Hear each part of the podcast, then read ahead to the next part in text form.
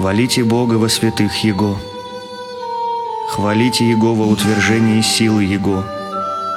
Хвалите Его на силах Его. Хвалите Его по множеству величествия Его.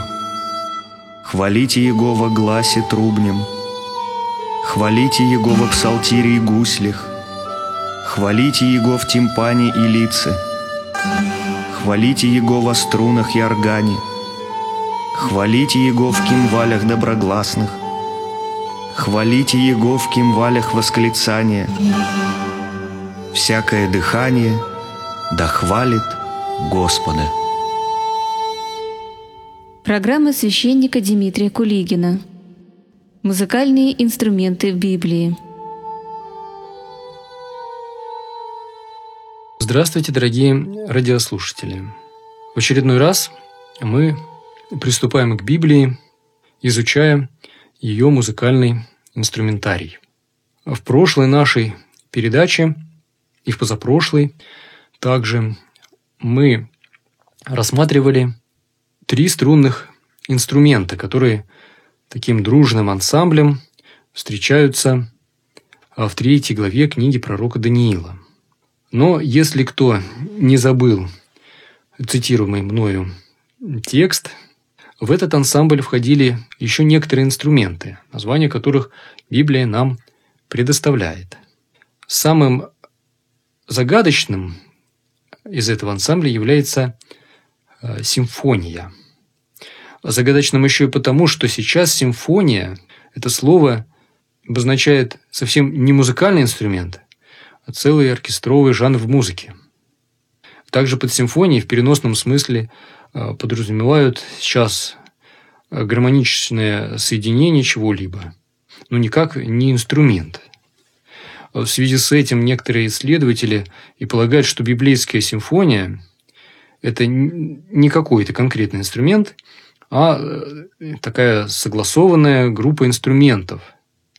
Ну, а, а то и инструментов, и, и хора группа. То есть, в какой-то мере это тот же самый ансамбль. Вот подобное мнение отражено в Библии, изданной в 1994 году Российским библейским обществом.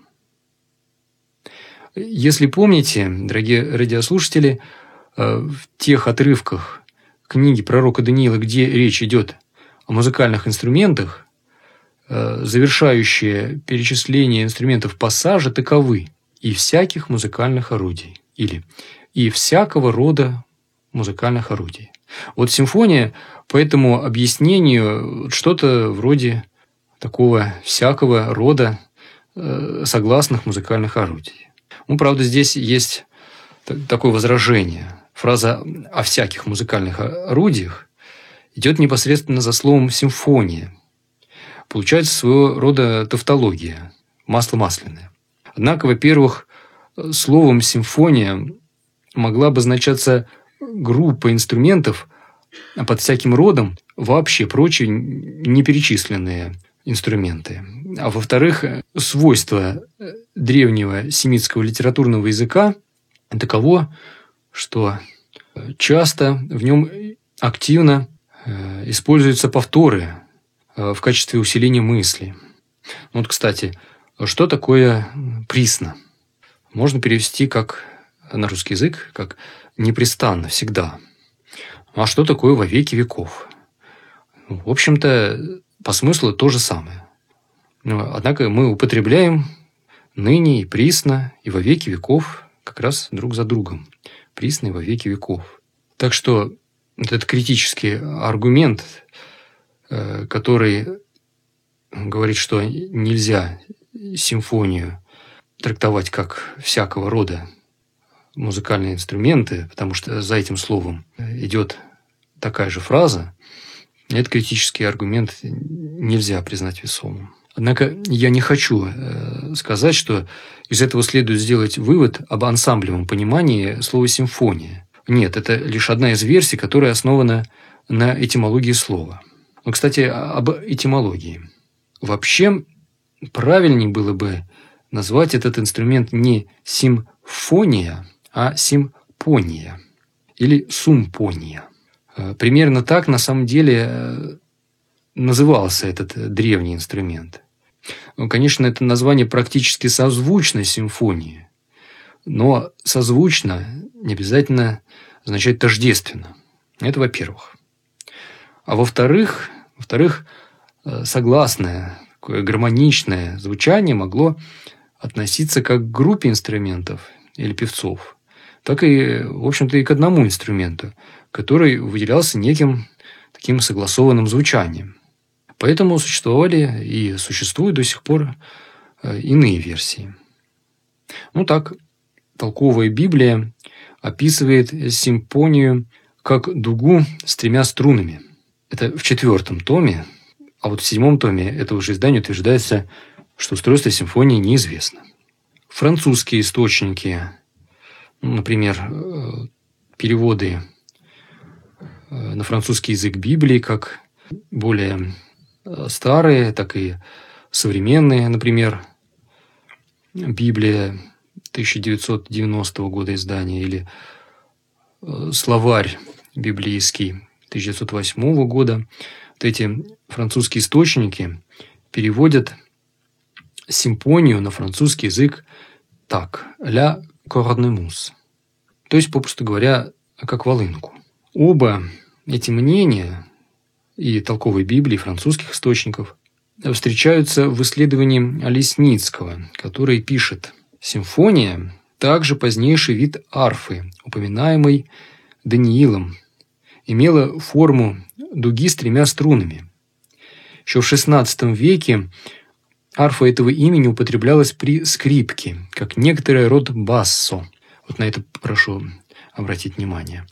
Впрочем, с другой стороны, э, с подобным именем зампона в Италии и в Малой Азии в настоящее время известна волынка. О последнем факте, упомянутой в примечаниях к иудейским древностям Иосифа Флавия, написано так. «Поныне волынка известна в Италии под именем Замбоння».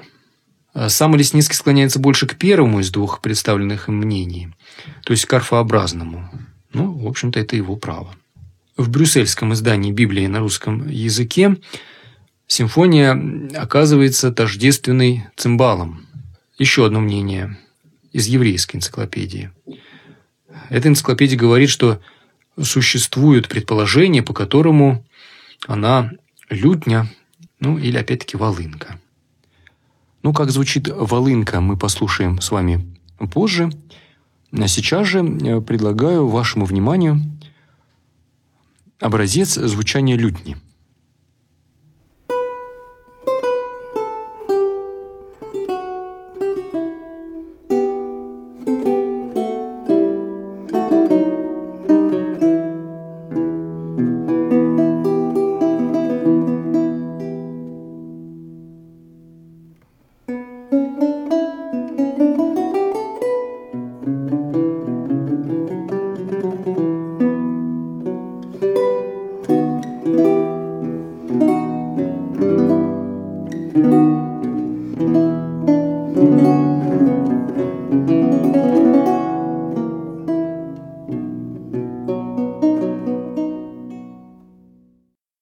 Еще одно предположение среди его выразителей был Исидор Сивильский.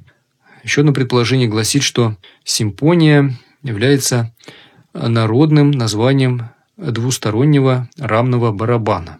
Таким образом, симфония уже переходит в группу ударных инструментов.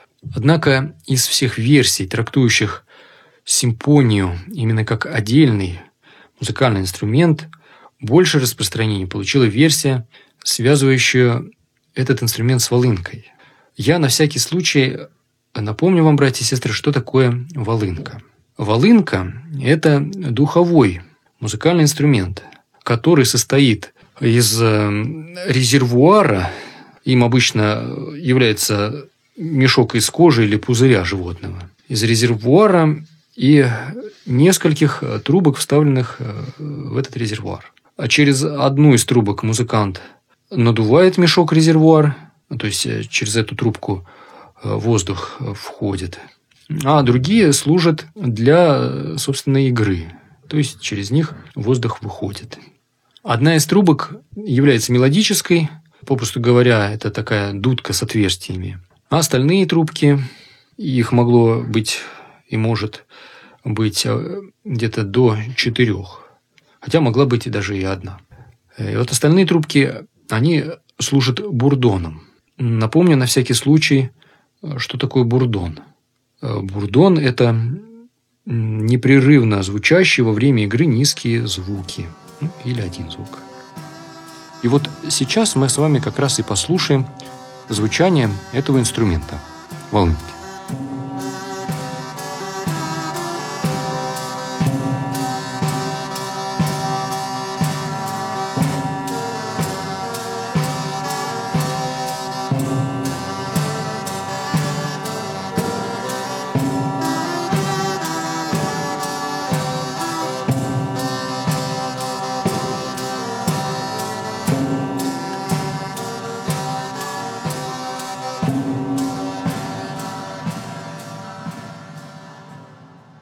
Прозвучала реконструированная античная музыка, где волынки отводится, э, как мы слышали, ведущая роль. Э, так что вот так или примерно так звучала волынка две тысячи лет назад. Однако, однако мог ли этот инструмент звучать э, в принципе во время написания книги пророка Даниила – Вопрос. Хотя, повторяю, есть немало приверженцев этой версии. Вот основываясь на бурдонном характере игры, который утверждается э, некоторыми исследователями, и который присущ, в общем-то, и волынке, я бы предложил еще один вариант, который связывает этот инструмент э, со струнной группой. Э, я здесь имею в виду такой инструмент, который называется гудок. Э, гудок – это наш отечественный струнный смычковый инструмент, внешне немного похожий на скрипку. Его держали вертикально э, и играли примитивно, примитивным лукообразным смычком. Нижние струны вот как раз у этого инструмента являлись бурдонными. Так что это своего рода такая струнная волынка. Гудок выдумали не на Руси. И подобного строения инструмента они встречаются и у других народов. Так что вполне возможно и такое объяснение симфонии, как мне кажется. Тем более, что такой инструмент, такой бурдонный инструмент, он, в общем-то, проще, чем волынка. Для сравнения приведем его звучание –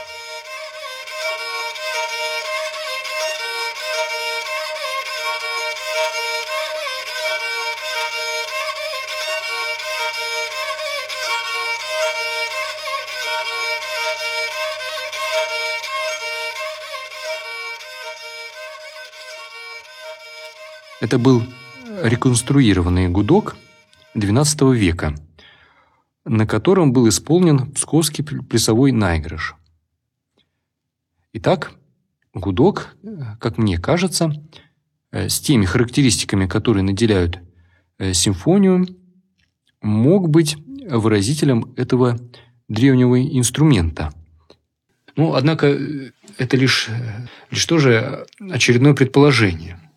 Так подытожим наше познание о симфонии. Симфония или симфония – это струнный или духовой музыкальный инструмент.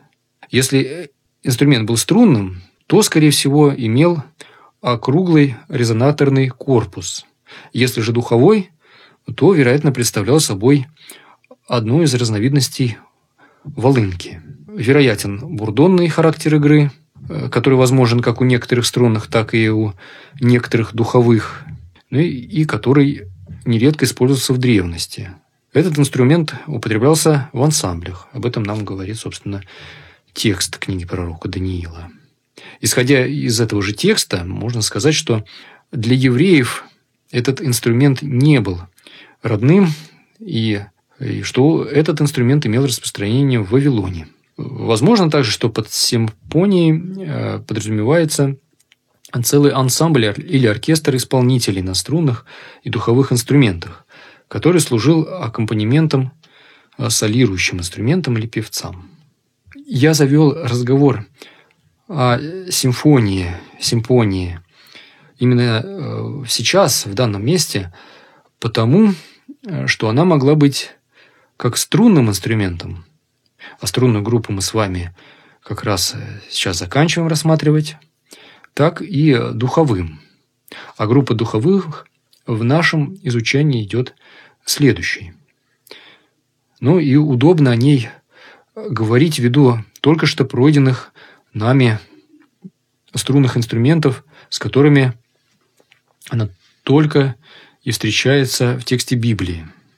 Кстати, э, в одном месте третьей главы э, книги пророка Даниила симфония выпущена. Именно в седьмом стихе. Но, однако, этот пропуск считается просто ошибкой переписчика, который э, слово «симфония» просто забыл в очередной раз написать. Вот прежде чем перейти непосредственно к группе духовых музыкальных инструментов, скажем несколько слов по поводу общих характерных особенностей устройства струнных инструментов. Струнные могли изготавливаться либо из кишок животных, либо из их жил, жил этих животных, э, либо из льна, ну, никак не из металла, что часто мы наблюдаем сейчас. Корпус же э, был деревянный. Почему струнные инструменты часто назывались в Библии деревянными? Способы игры на струнных инструментах могли быть следующими. Непосредственно пальцами, щипком, тогда этот инструмент мог называться щипковым, струнным щипковым инструментом, а также с помощью плектра, который мог иметь э, самую разнообразную форму, в том числе и форму крючка, как на цитре. Но опять-таки это, э, это такие инструменты, где игрались, э, где употреблялся плектр, они также называются щипковыми музыкальными инструментами. И еще один способ игры – это с помощью палочки, палочек, которыми ударяли по струнам. Как это делается на цимбалах. Ну, а теперь, раз уж мы перечислили различные способы игры на струнных инструментах, а послушаем, э, как э, примерно могли эти способы игры воспроизводиться в древности.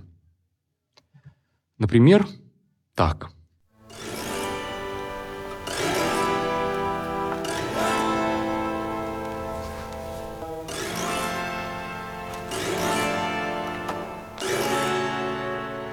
Или так. А могли и таким образом –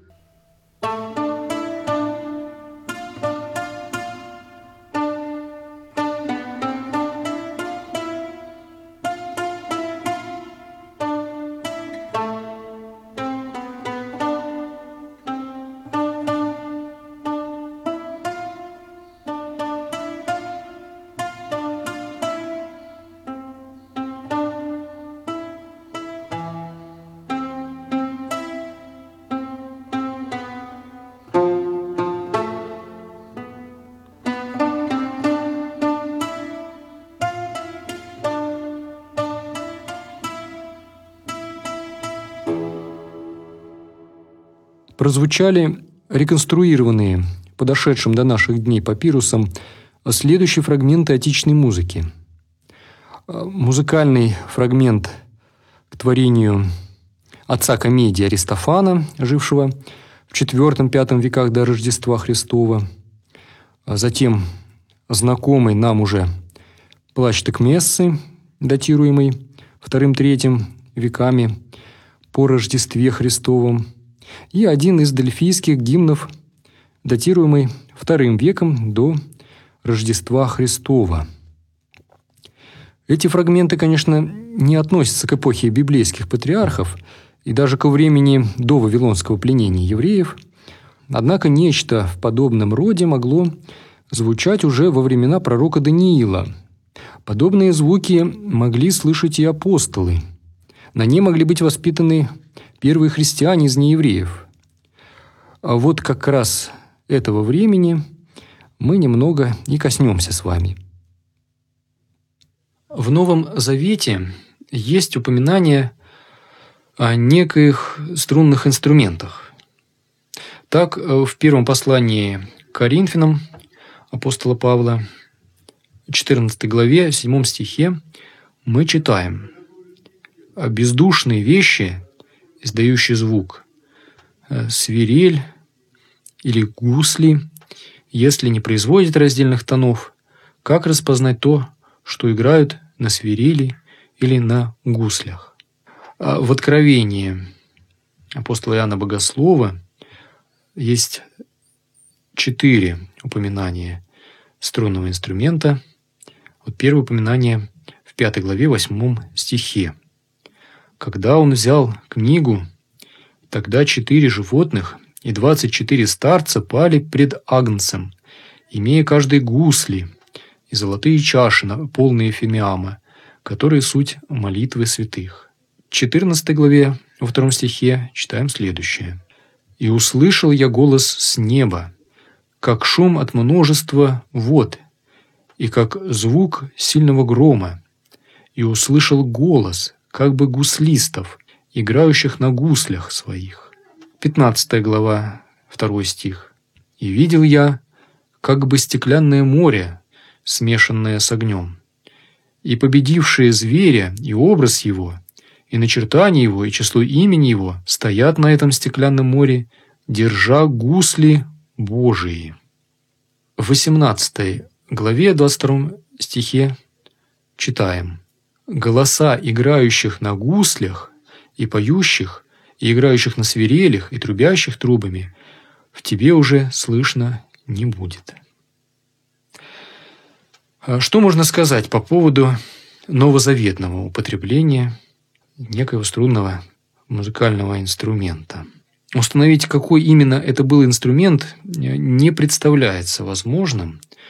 Тем более, что четыре из пяти упоминаний имеют в виду инструмент, который мог быть с таким собирательным образом или даже некой аллегорией. Известные нам переводы по-разному определяют этот инструмент. Вульгата как китара. Э, французские переводы как ля арп – Э, то есть арфа. На английский также э, как арфу, а церковнославянские и, как мы видим, синодальные переводы придерживаются наименования гусли. Вот на этом мы с вами заканчиваем обзор струнных инструментов, которые мы находим в Священном Писании. В следующий раз мы с вами уже перейдем к группе духовых инструментов. Всего вам доброго. Спаси Господи за внимание. С вами был священник Дмитрий Кулигин. Аллилуйя,